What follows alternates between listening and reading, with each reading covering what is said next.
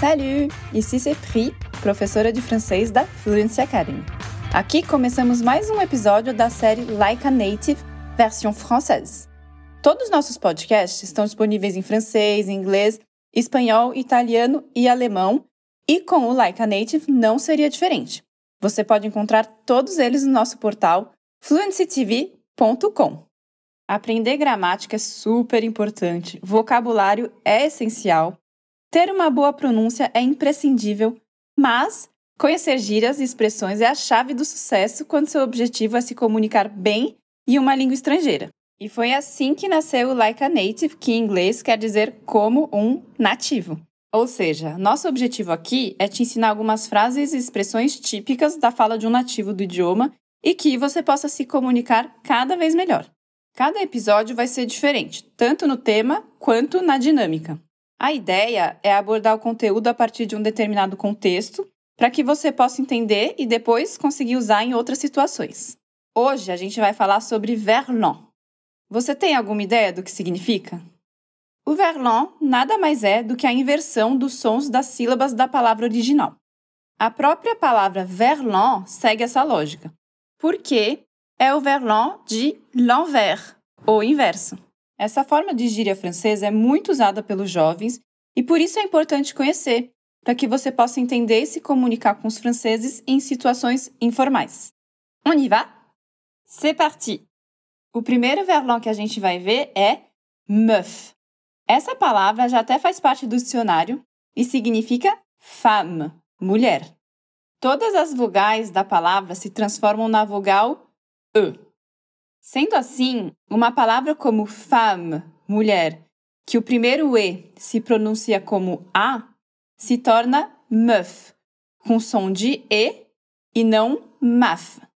A segunda palavra em verlan que a gente vai ver é a palavra uf.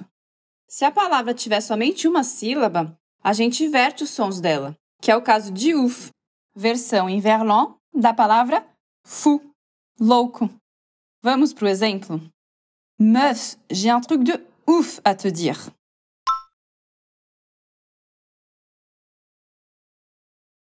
Traduzindo seria mulher, mina, tem uma coisa de louco para te dizer. Se a gente tirar o verlan dessa frase, ficaria Femme, j'ai un truc de fou à te dire. O terceiro verlan que a gente vai aprender hoje é a palavra relou. Relou é o inverso da palavra lourd, que ao pé da letra significa pesado, mas tem o sentido de alguém mala, meio chato.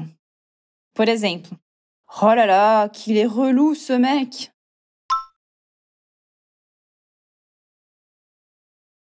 Em português ficaria assim: Nossa, que cara mala!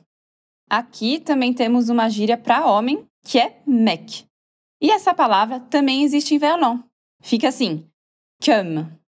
É quase um dialeto paralelo dentro da língua francesa, né? Le cifran est zarbi, non? Ou seja, o francês é bizarro, não? Aqui temos mais uma frase com duas palavras em verlan.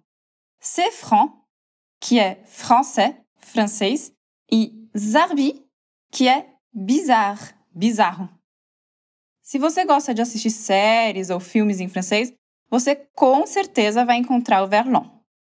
Em música, então, nem se fala. Sabe aquela música que fez um super sucesso, Alors on danse? Alors on danse, turu, tururu. Então, o cantor é o Stromae. E sim, o próprio nome dele é o verlan de maestro. É demais, né? Agora vamos tentar falar uma frase toda em verlan? Eu vou falar a frase, deixar um tempinho para você anotar como que ficou, para depois falar junto comigo. Le mec a chopé sa femme dans le métro. Se fout.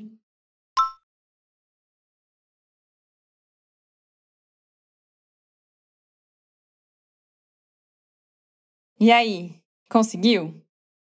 Essa frase significa o cara ficou com a namorada no metrô, esse maluco. E temos mais uma nova gíria que é choper, que significa ficar, pegar.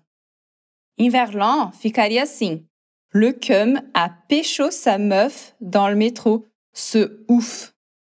é criativo, né? E voilà, nous sommes bien arrivés à la fin. Chegamos ao final desse episódio. Se você gostou de aprender um pouco mais sobre verlan, é importante prestar atenção, porque, por ser bem informal, não pode usar com todo mundo. O mais importante é que depois desse episódio, quando você ouvir alguém usando alguma dessas gírias invertidas, já vai saber que se trata de um mot verlan e vai ser capaz de entender. Eu espero muito que você tenha gostado desse episódio aqui comigo e a gente se vê no próximo Like a Native. Gros bisous et à bientôt!